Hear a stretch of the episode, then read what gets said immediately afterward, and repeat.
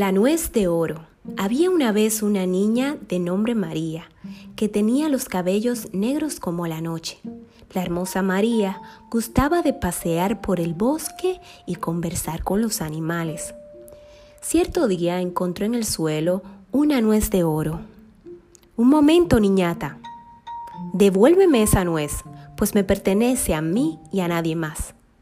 Al buscar el lugar de donde provenía la voz, la niña descubrió un pequeño duende que agitaba sus brazos desde las ramas de un árbol.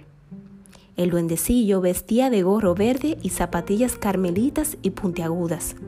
Sus ojos verdes y grandes miraban a la niña fijamente mientras repetía una y otra vez. Venga, te he dicho que me regreses esa nuez, que es mía, niña.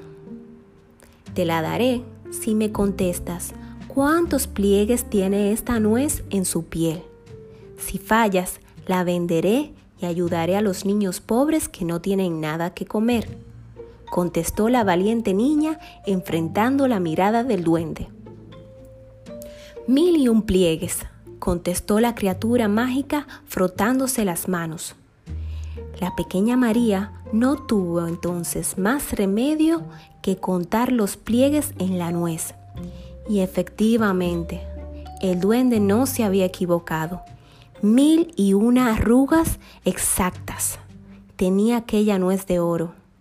Con lágrimas en los ojos, María le entregó al duendecillo, quien al verla tan afligida ablandó su corazón y le dijo, Quédatela, noble muchacha, porque no hay nada tan hermoso como ayudar a los demás. Y así fue como María pudo regresar a casa con la nuez de oro, alimentar a los pobres de la ciudad y proveerle de abrigos para proteger el crudo invierno.